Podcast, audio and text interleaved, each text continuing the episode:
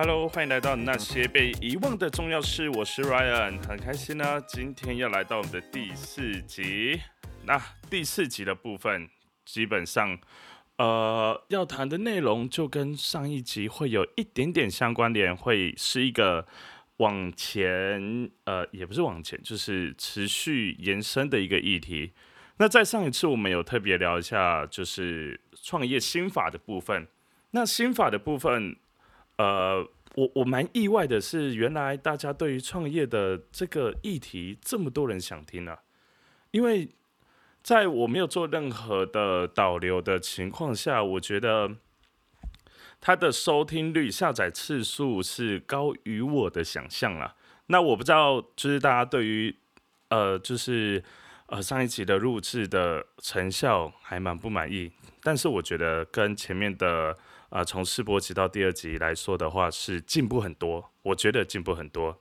OK，好，那呃，先呃前景提要一下哈，就是我上一集其实是在讲创业的心法了，探讨为什么要创业啊？那你的短中长程的目标是什么？那你的设定是什么？然后如果没有这间公司，你是不是就没有办法生存了呢？还是你在创业之前是不是有考虑过全盘失败的问题？OK，那今天我们要来谈的内容是，就是创业的前期准备，这个还蛮重要的啊，因为很多人在一开始学习呃创业的路上，吼，最困难的真的就是第一步。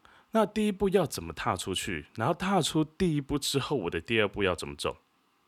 其实，在创业的过程当中，它的所谓零到一这件事情，它是一个最困难的一件事，真的，真的。我至今到现在也还是觉得创业的第一步是最困难的。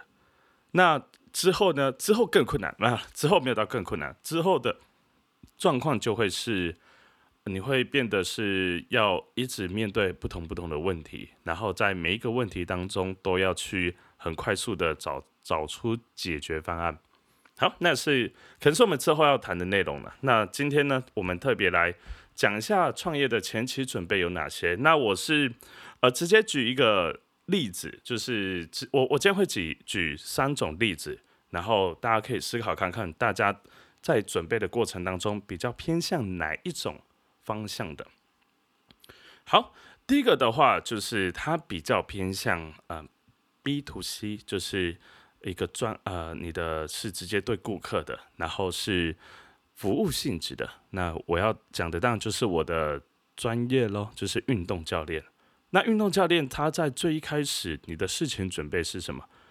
如果真要说，就是我的事前准备准备了多久？我必须要说，我很幸运的，我很幸运的，从我国小一年级就开始准备。为什么这么说呢？因为我是国小一年级就开始训练体操了嘛。那至今就是我就是靠这个吃饭吃饭的，所以真要说我幸运也好，然后呃，那我举另外一个例子啊，那就是健身教练。那健身教练这个东西，呃，这个工作呢，我是在真的进入到 World 里面的时候，我才开始去真正的认知我要成为一个教学者。那在呃，沃军有一个制度，我觉得算不错了。就是在你进去的第一个月，你真的完完全全不能做任何的事情。你唯一能够做的事情，就是你要去背呃背好他们所有的 SOP 流程，然后并且去跟跟所有教练的课程，然后去寻找学长姐，很认真很认真的去了解整个呃整个沃俊的教学体制。那当然，我觉得他的教学教学方面专业度，我觉得基本上跟大家的认知可能不太一样了。其实他有真的有一定的专业存在，那只是说后续每一个教练在对于专业知识的产出或者是教教学的方式，不一定受大家认同了。但我们要帮沃俊讲话，但是沃俊在整个呃体制，就是整个培育体制当中，其实已经算算是很完整了。如果你要跟呃像很多的工作室来比的话，其实很多的工作室根本根本没得比。但也因为大部分你会成为工作室的教练，一定是你已经是很呃很优秀很优秀的教练，所以你才不需要在这个大企业底下受保护。这样讲虽然会有点怪，但是我必须说，就是呃，我我在沃郡的这个这段时间里面，他的教育体制跟他的培育方式，其实有有部分的内容是被我真的在我现在的场馆当中做使用。好，有点扯远。那回过头来，就是他在第一个月的时候，呃，就是你的准备期。基本上，在我的认知里面，如果我要经营我自己个人的话，这一个月其实至关重要。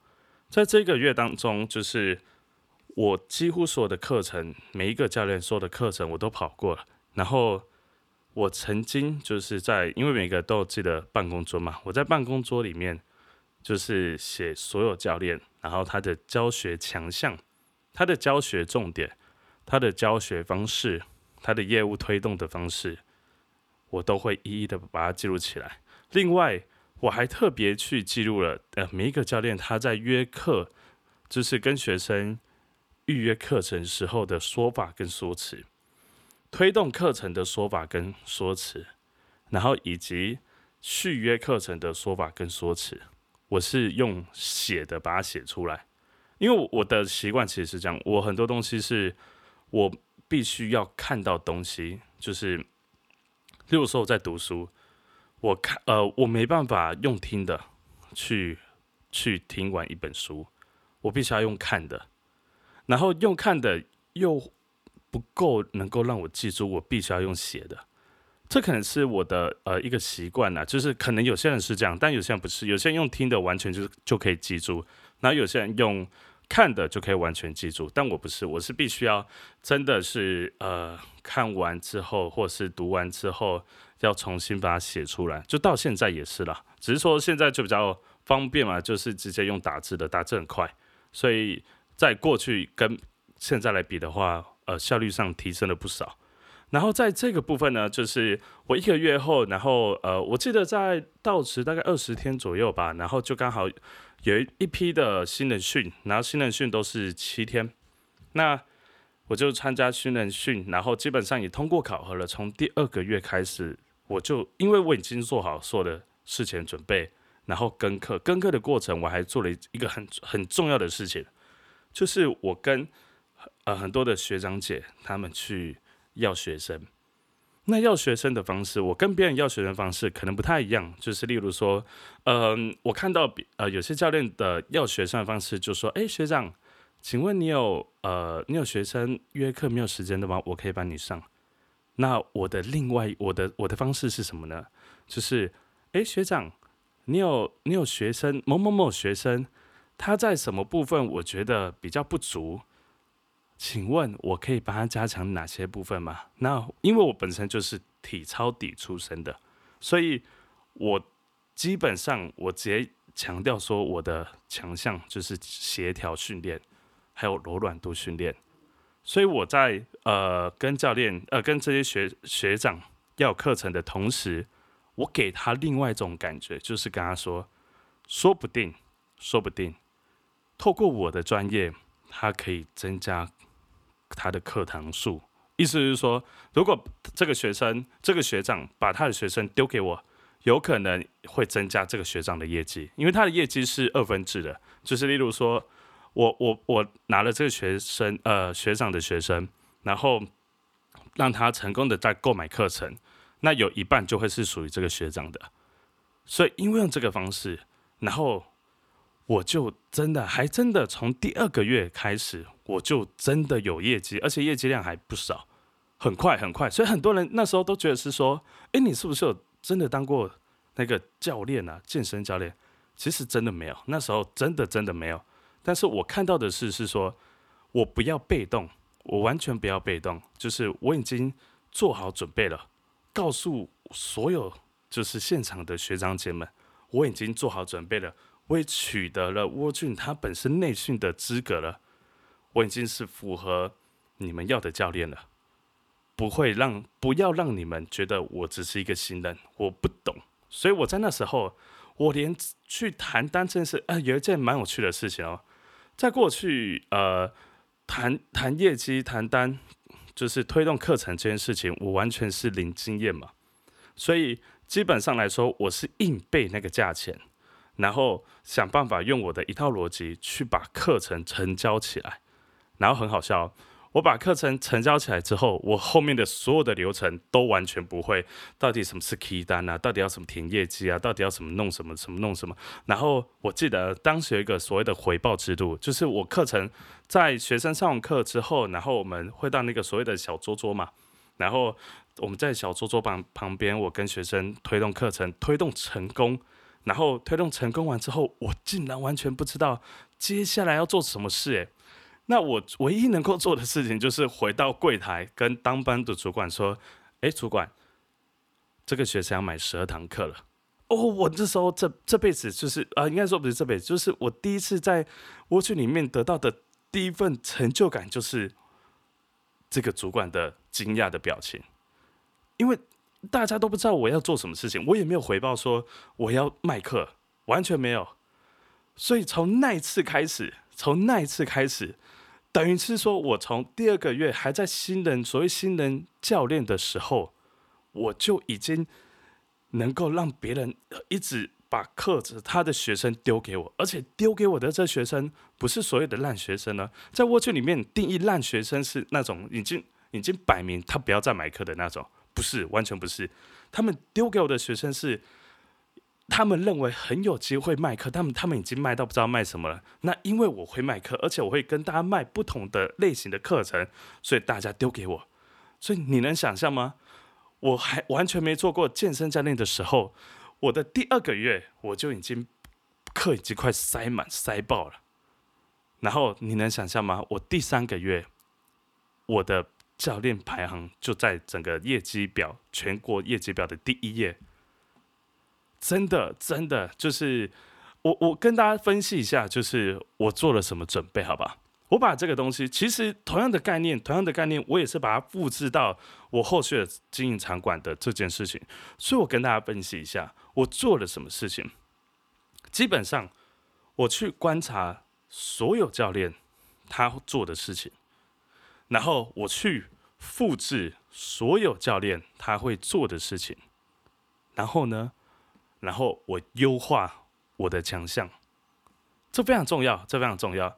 就是到至今为止，它都是一个我认为非常非常重要的地方。我的场馆跟别人的场馆到底有哪里不一样？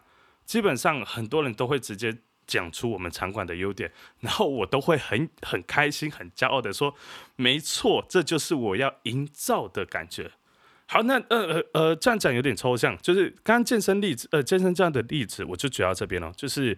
再重复跟大家讲一下，我做的事情跟所有教练都一样，所有资深厉害的教练都一样啊！你不要选那些就是一般般的教练了，就是我我看准的，就是至少是呃我们当时那间店前五名的教练，他所有的做事的内容，我都想办法去学，想办法复制，然后呢，我就想办法去做出跟他们有一点点不一样的内容。那我我想到的方法就是，我本身有我的专业存在。当时还不流行所谓的功能性训练，当时也还没有所谓真的要把什么呃训练当中什么呃我我要练的协调能力没有。当时的健身区呃健身行业的健身区块就只是还在基本的肌力训练、器材的 free way 的，就是大部分就是这些基本的动态类型，所谓的功能性训练，所谓的协调性训练。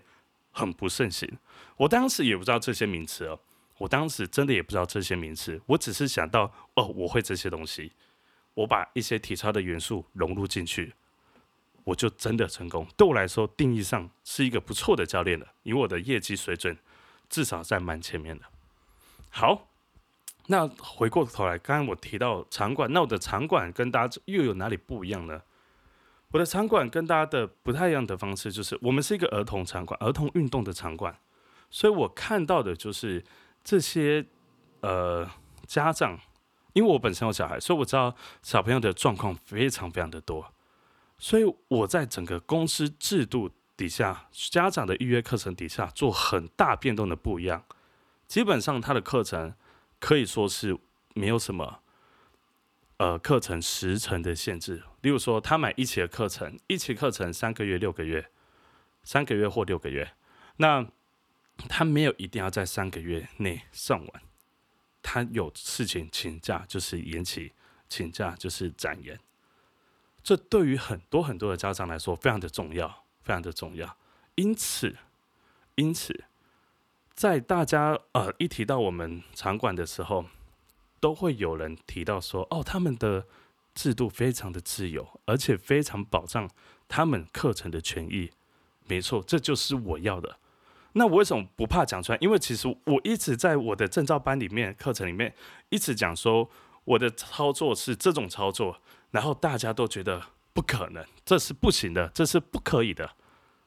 那当然我能理解，就是每个人的看法跟每个每个人的做法不一样，但至少以现在来看，我觉得这个做法是稍稍的 OK。当然有还有他要修正的地地方，但至少我做出跟大家不一样的区隔。我才有办法在这么短的时间内，因为国内成立体操呃体体操俱乐部的场馆好多个，好多个经营十几年上的好多个，名声比我们大，比我们多场馆的好多个，好多个。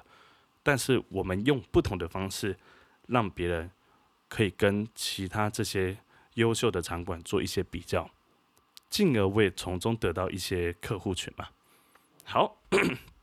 这就是讲呃，有关于就是如果你是专业技能的部分的话，我的建议就会是，如果你有你的专业技能，然后你应该要去效仿的对象是这项专业技能当中所有优秀人才他所做的事情，你有没有办法复制它？你有没有你有没有办法学习它？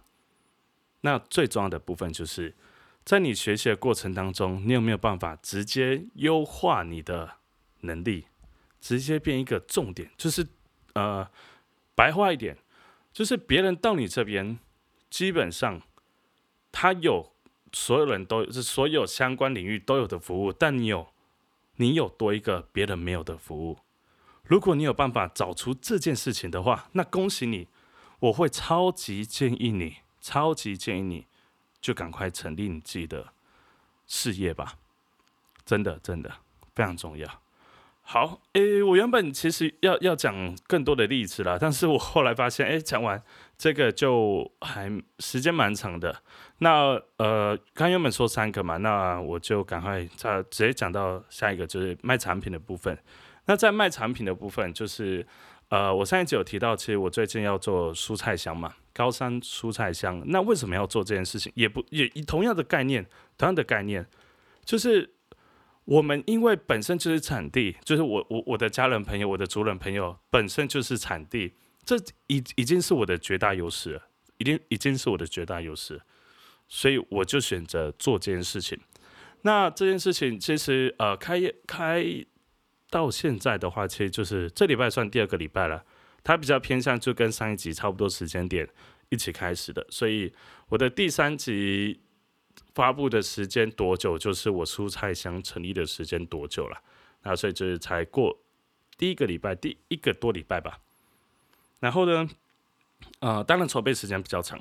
那 那我为什么愿意要做这件事情？这件事情我觉得蔬菜仓本身我觉得还不算成功。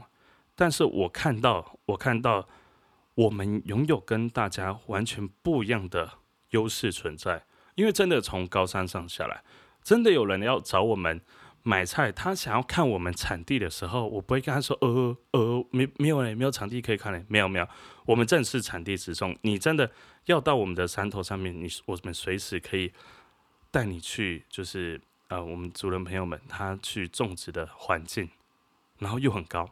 然后我记得，哎，蛮有趣的，就是在昨天，在昨天的时候，呃，我们进的那个蔬菜箱的粉丝专业突然收到一个私讯，然后就询问团购的问题，然后就觉得很有趣啊，哎，怎么会有询问团购这件事啊？然后我就刚好我那时候也在台中教课，然后我就直接回应他说，哎，好啊，不然我们先当面聊一聊啊，因为毕竟当时我真的没有想到有。这样子的变化，哎，应该说有想过，但是没想到这么快有这样的变化。因为我们原本的目标就是这阵子就是很专心的推蔬菜箱。那然后呢，他一提到团购这件事情，我就很快速的就当天下午就跟他约了时间，我就去跟他见面，然后去跟他聊，然后呃他就说，嗯，其实我很在意你们的品质，我很在意你们的产地，请问我可以去看吗？我就说哦，当然可以啊，我们超欢迎你来的。然后他就说哦，在哪里？仁爱乡的那怎么走？那个在亲近农场那边吗？我就说哦，对啊，就在亲近农场那边。然后从一条呃叫例行产业道路进去，大概还要再一个多小时。然后他就啊，什么意思？我就说哦，如果因为他在南屯区嘛，台台中南屯，然后就说哦，如果从你们店家开始过去的话，快一点的话，大概两个半小时会到吧？他说太远了吧，太远了吧？我就说嗯，没错。他就说那呃。如果你没有下下山的话，那你就把你的那个菜再带过来给我看吧。然后就说，我说呵呵呵，没有，我心里就呵呵呵，知道我们厉害的地方了吧？但我没有开玩笑，因为这真的是我们的优势，我们的优势，所以我才会真的花近期真的花很大的心力投注进去，投注进去。我当然还有我的另外一个目标嘛，我的另外一个目标就是，我真的很希望。可以把这么好的蔬菜，真的是送到，真的是大家的手中，是我的目标。我未来真的很希望做到这件事情。没错，呃，好，那所以从这边就是重新收敛一下，重新收敛一下。那蔬菜箱的故事，我后续下一集或是找哪一集，我再认真的好好讲它的来由。那呃，今天的主题是创业的前期准备啊，那。我就给大家重新收敛一下创业的前期准备呢。第一个的重点就是在于所有的相关领，你的相关领域里面，你有没有办法复制所有优秀店家、优秀竞争对手拥有的内容？如果有办法，那就来到第二个问题，那你有没有办法从中？找出你的绝对优势，以及你的差异点，就是最理想的方式。就是说，当别人提到你的东西的时候，他就会直接举例说：“哦，他这东西跟别人不一样，因为他有什么什么什么。”举个例子，别人一提到说：“哦，我的场馆，哦，他们的场馆超棒的，我我因为我我小朋友常常有事情，但是他们不会让我的课程没有办法上，诶。这这个这个天才对于很多人来说是我的管理不利，但不对。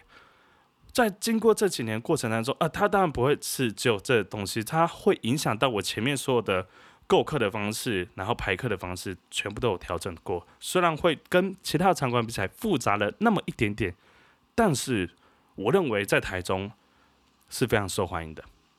好，另外一个，那。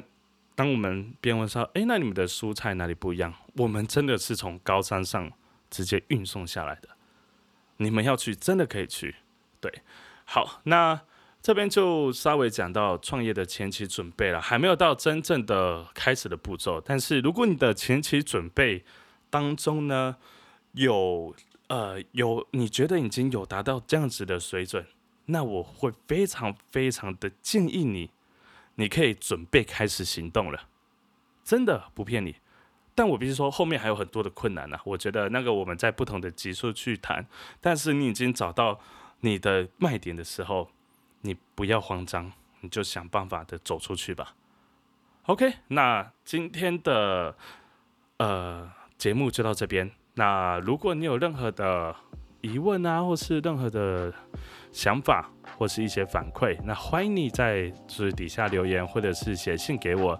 那嗯，很开心，就今天就到这里喽，拜拜。